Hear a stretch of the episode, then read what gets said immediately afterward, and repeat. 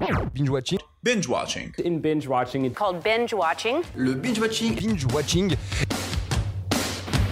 Quand on dit, on raconte pas sa vie. T'aimes bien les omelettes Tiens, je te casse les œufs. Écoutez Thérèse, je n'aime pas dire du mal des gens, mais effectivement elle est gentille. Je crois que ce serait préférable que tu mettes ta ceinture. Raconte. Je la peau des gens avant mon petit déjeuner. Et action Bienvenue à tous et à toutes dans le nouvel épisode de Binge Watching, le podcast qui est censé revenir sur les sorties de la semaine. Sortez vos popcorns micro-ondes. Bonsoir. Contexte particulier dit épisode particulier. En effet, ce bâtard de Corona nous empêche d'aller au cinéma. Est-ce que ça nous fait peur? Bien sûr que non. Est-ce que ça nous empêche de voir des films? Bien sûr que non. Est-ce que ça nous fait chier? Bien sûr que oui, par contre. Du coup, ce que je vous propose afin de binge-watcher comme il se doit, c'est de binge-watcher la télé. À la place de revenir sur les sorties de la semaine, je vais vous sélectionner un film par jour à voir à la télé. Et si possible, en l'accompagnant d'une petite anecdote pour vous la péter avec votre partenaire de confinement. Du coup, on va commencer pour pas perdre de temps. Mercredi. Opération Tonnerre de Terence Young en 1965. Je vous rassure, ce n'est pas un film sur le cheval de Yakari, mais bien un bon James Bond incarné par le grand Chen Connery. Dans cette mission, Bond, James Bond, est envoyé aux Bahamas suite à un détournement d'avion orchestré par l'organisation criminelle Spectre. Au programme espionnage, classe et requin pour tout amateur de ce célèbre espion.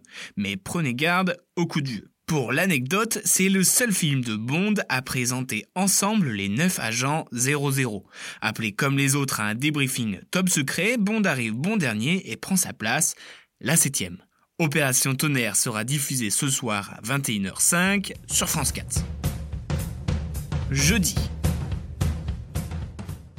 L'arme fatale 2 de Richard Donner en 1989 un des duos de policiers les plus connus du cran d'écran se retrouve à protéger un ancien bandit qui a accepté de témoigner pour faire arrêter des dealers. Leurs méthodes autant peu conventionnelles qu'efficaces vont les emmener jusqu'en Afrique du Sud. Ça vaut le détour rien que pour ce buddy movie au casting 3 étoiles, à savoir Mel Gibson, Danny Glover et Joe Pesci. À l'époque, il a été nommé à l'Oscar du meilleur montage sonore en 1990. Pour la petite anecdote, ce film place son intrigue dans le contexte politique de l'apartheid. Et deux ans auparavant, c'est Danny Glover qui interprète Nelson Mandela dans le film HBO Mandela. Coïncidence? Je ne crois pas. Le Buddy Movie sera diffusé jeudi à 21h sur TF1 Série Film. Vendredi. Marley de Kevin McDonald en 2012. Après avoir pris une bonne dose d'action, je vous propose un superbe documentaire sur Bob Marley, sur sa place dans l'histoire de la musique, son statut de figure sociale et politique et l'héritage qu'il laisse. Le phénomène culturel est étudié grâce à des images d'archives et témoignages rarissimes.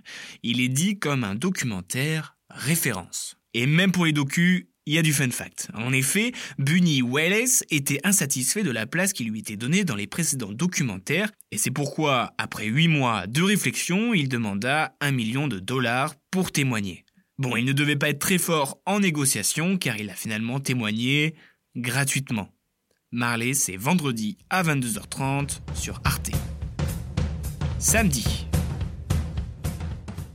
Parasite de Bong Joon-ho, 2019.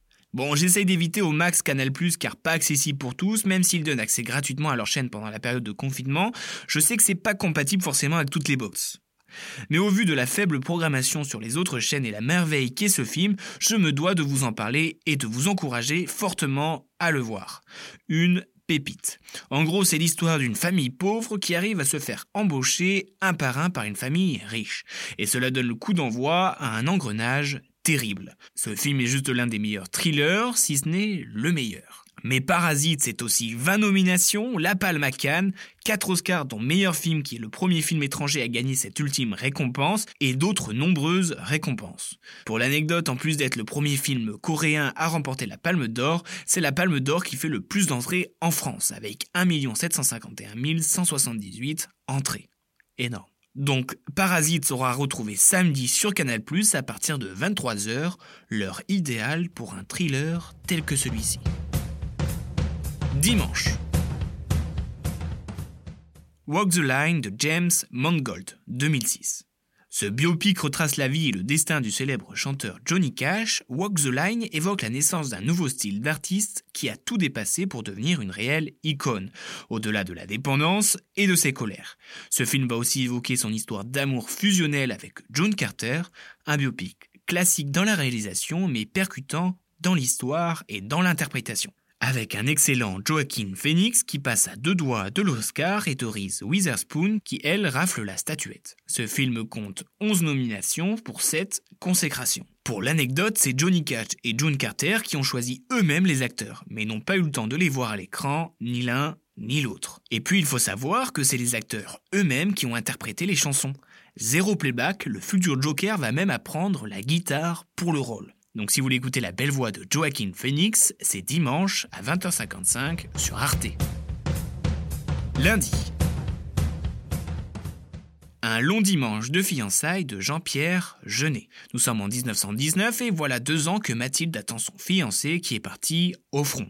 Et même si la vie officielle annonce le fait qu'il soit mort, elle n'y croit pas. Elle va donc remuer ciel et terre pour le retrouver et va faire surgir peu à peu la vérité sur son sort. Ce classique français est doté d'une richesse scénaristique et visuelle impressionnante, le tout servi par une Audrey Toutou, césarisée, tout comme son camarade Gaspard Huliel.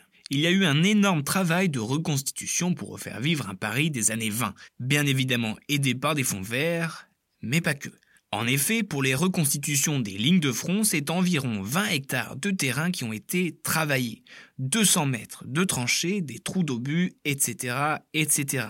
Et c'est chaque centimètre carré de tranchées qui ont été sculptés, peints, travaillés et patinés. Un minutieux travail. Un long dimanche, c'est lundi à 21h05 sur Chéri 25. Mardi, les trois frères de Bernard Campan et Didier Bourdon. Le même jour, trois hommes découvrent qu'ils sont frères et qu'ils héritent de 3 millions. Quand ils vont avoir envie de tout dépenser, ils apprennent que l'argent ne va pas arriver comme prévu. Et c'est donc péripéties, galères et embrouilles qui vont s'enchaîner pour ces trois frères qui n'ont pas vraiment envie de l'être. Le premier long métrage des Inconnus est une comédie française culte, enchaînant les phrases et scènes cultes. Et ça fait toujours du bien de voir, revoir ou découvrir ces classiques. Pour le fun fact, l'homme qui est recalé lors de l'entretien d'embauche mené par les Jutumus n'est d'autre que son père. Et ouais, le mec a recalé son père. Sympa. Donc les trois frères, c'est sur TFX lundi à 21h05. Voilà, Binge Watching TV c'est terminé, j'espère que cet épisode de substitution va vous plaire et je n'ai qu'à vous souhaiter un bon confinement avec ces bons films. Je pense qu'au fur et à mesure de la semaine, je vais mettre des petits posts avec les films à voir du jour. Sur ce, bon confinement. Respecte ton avis, mais en tout cas, c'est pas le mien, donc c'est pas le bon, tu vois ce que je veux dire?